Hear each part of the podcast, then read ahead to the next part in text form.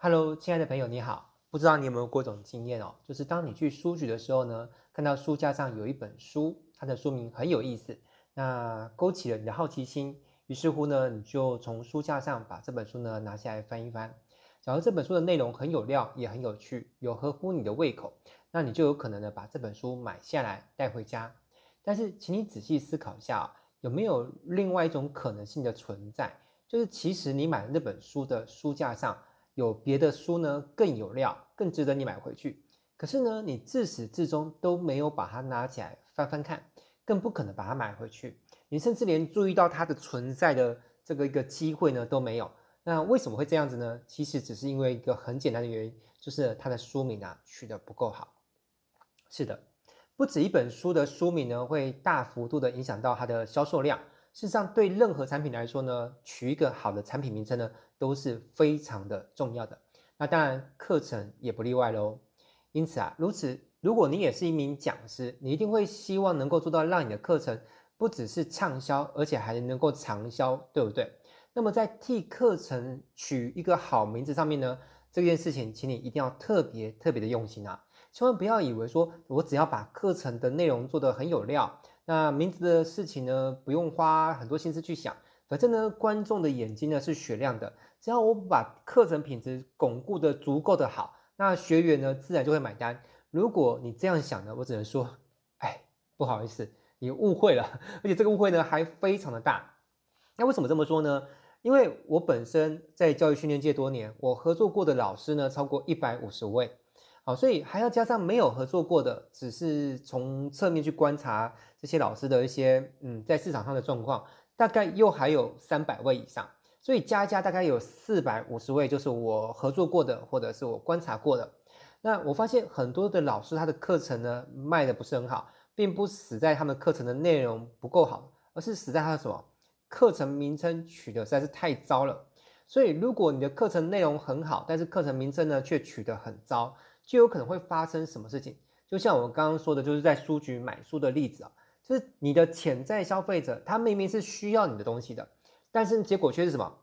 他根本连注意到你的机会都没有啊！你的课程做得再怎么好，你跟我说你的课程能够对世世人很有帮助，基本上就算你说的是对的，但是这个对呢没有用，好，因为消费者的那个注意从来就没有来到过你的身上，与来到你的课程身上。既然课程的名称这么重要，那么你会不会想要知道如何设计一个好的课程名称呢？假如你想的话呢，今天就让威廉呢来跟你聊聊如何帮课程取个好名称这个主题吧。那首先我要先来为设计课程的名称的目的呢下一个精准的定义。那在我看来，能够吸引到对的族群，并且让他们继续往下看啊，嗯，这样怎么叫做嗯有效率呢？我来我来做一。一个说明好了，同样是一百个访客逛到课程的一个报名页哦。举个例子来说，同样是有一百个访客逛到你的一个课程的招生页面，那一个优秀的课程名称呢，跟一个普通课程名称呢，报名的成交率可能可以差到十七倍以上哦。也就是说，一个比较好的一个报名页，可能一百个人来逛，就十七个学生报名了。另外一个取得比较差一点的报名页呢，可能一百个人来逛，那却只有一个报名，但是你花的广告费呢，却是一模一样的。那这就是为什么有些讲师或是培训公司呢，他会愿意花大钱请我帮他们的课程取一个好的名字哦。呃，因为他们都知道，花钱请我取一个好的课程名称呢，是一次性的费用，但是因此而省下的广告费呢，却是长期的费用，所以长期来看反而更省钱。那课程名称最怕的呢，就是平铺直述的告知资讯而已。过去我们有一堂课，课程的名称呢，应该是说课程的内容是教人家怎么做主持人的一个比较基础的训练。但是万一我真的就把这个课程的名字啊取成叫做主持人基本训练课，那你会不会觉得这个课程听起来好像有点无聊，对不对？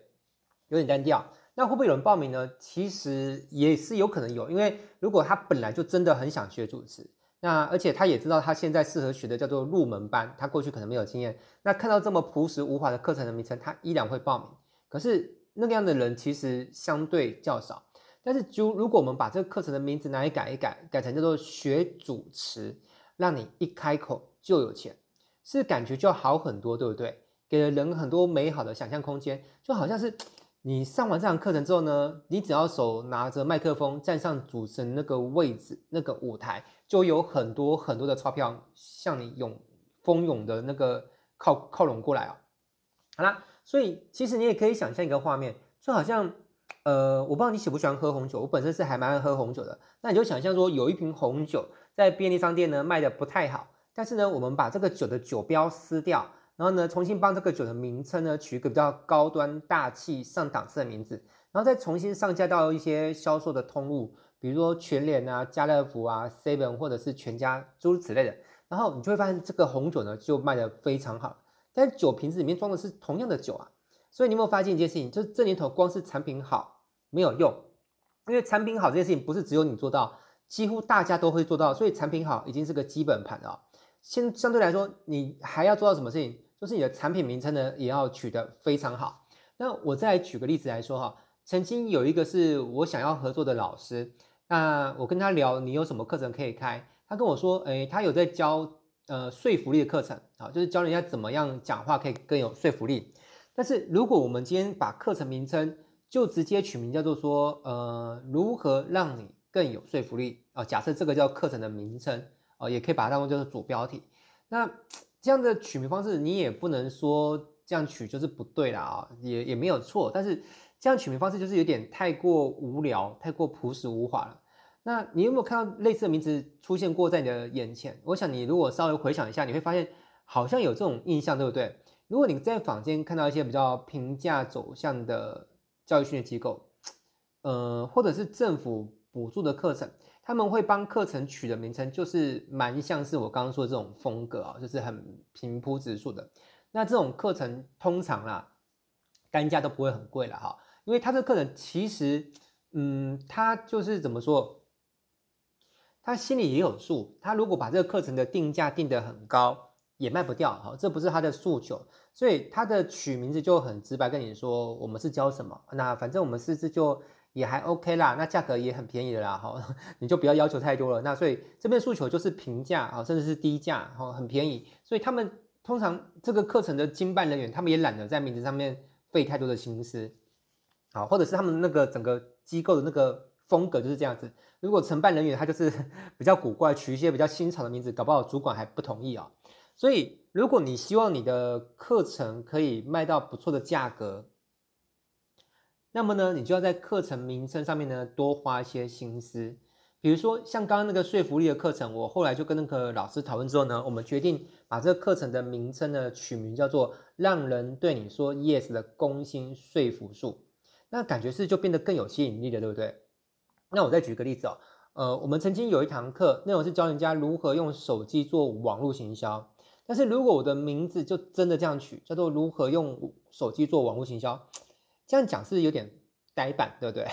所以我后来把这个课程名称取名叫什么？我取名叫做“滑手机滑出新台币”。那我还加一个副标题哦，叫做“让手机成为你源源不绝的印钞机”。哎，这样的感觉，那个意象是感觉蛮好，蛮让人兴奋的，对不对？啊，所以那个课程后来推出之后，报名人就很多。我们在不下广告的这个情况，北中南都有络绎不绝的人来报名我们这个讲座。所以大家平常其实可以做一个练习啊，你可以常常做，而且不花钱，而且用这种方法去做练习呢，你在不花钱的情况下都能够变得越来越厉害。那是要练什么呢？就是当你在滑脸书啊，或是 IG 啊，或是你走走在路上，或是搭什么捷运高铁的时候，你如果有看到任何的课程啊，或是活动类的文案。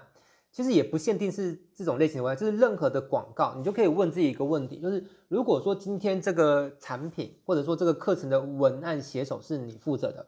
但是呢，嗯，当初这个写文案的人呢，他呃可能表现的不是很好，或广告成效不佳，他已经被主办单位给 fire 掉了，那所以主办单位对当初这个广告呢，其实是不太满意的。那他们现在呢，想要重新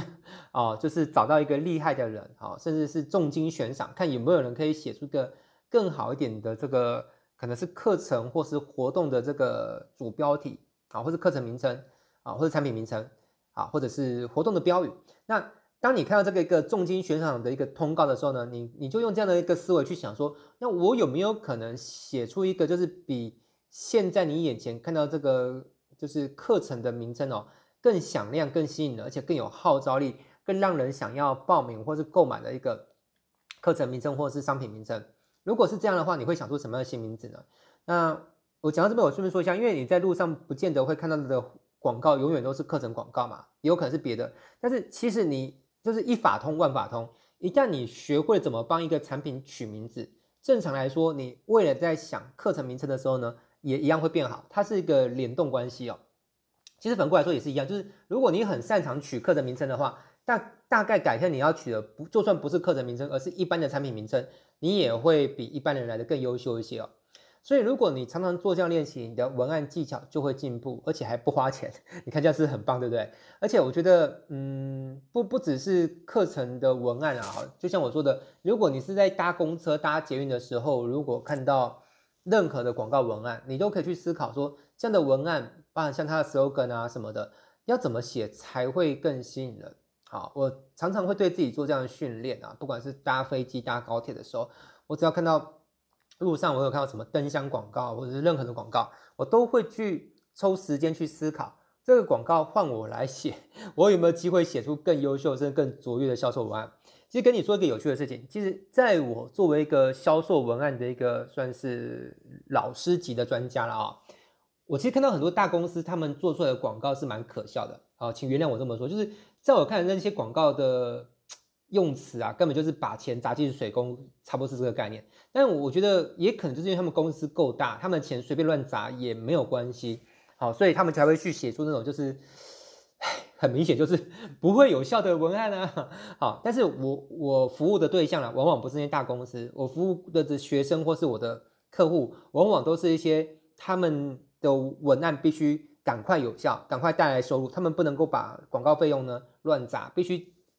今天打广告，可能一个月甚至一两个礼拜当中呢，就要马上替他们带来客户，带来现金。好，好，那对了，我我结尾说一件事情呢，就是我在脸书上有成立一个社团，叫做文案写手俱乐部。我会偶尔在这个社团里面呢出一些题目，比如说我在哪里看到什么我觉得蛮有意思的广告，那有的时候我会把它拍照下来，那我会 po 进这个社团里面，让大家去做一些脑力激荡。看看有没有谁能够在我的文章底下留言，然后写出更好的广告台词。好，如果真的有做到这些事情的话，我应该会特别关注他，说不定未来我会找他合作。比如说我接了一些文案的 case，然后我就 pass 给他，让他去写，然后我就然后我再分钱这样子。好了，那反正如果你有兴趣参与这样的练习，那你的命名能力就会跟着进步了哈。那你说，那老师我有兴趣加入这个社团，要怎么加入呢？呃，很简单，而且加入这社团也不用钱哦，起码现在不用了，未来会不会收钱就不一定。好那你可以在脸书上面搜寻一下，就是文案写手俱乐部，好，那就可以加入它。好，那听到目前为止，你是不是对于如何写出好的课程名称有一个基本的概念，对不对？起码你知道它是非常重要的，好，而且可能要取得有创意跟吸引人一点。好啦，那如果有概念的话，那而且你也的确想要学习更多的话，那我要跟你说一个好消息。就是呢，我在另外一个学习单元当中呢，我会把课程名称的一个命名的结构，以及具体要怎么样取出一个畅销的课程名称的一个造句公式呢，送给你。好，包含我自己，还有我观察到的很多把课程卖到可能好几百万、好几千万，甚至把课程卖到上亿啊、上亿的一个一个金额的这个课程老师，我发现他们无一例外啊，没有一个例外。全部哦，全部百分之一百，一定都是用这个畅销课程的一个造句公式做出来的，是不是让你很想学习，对不对？好啦，那我们就下个单元再见喽，拜拜。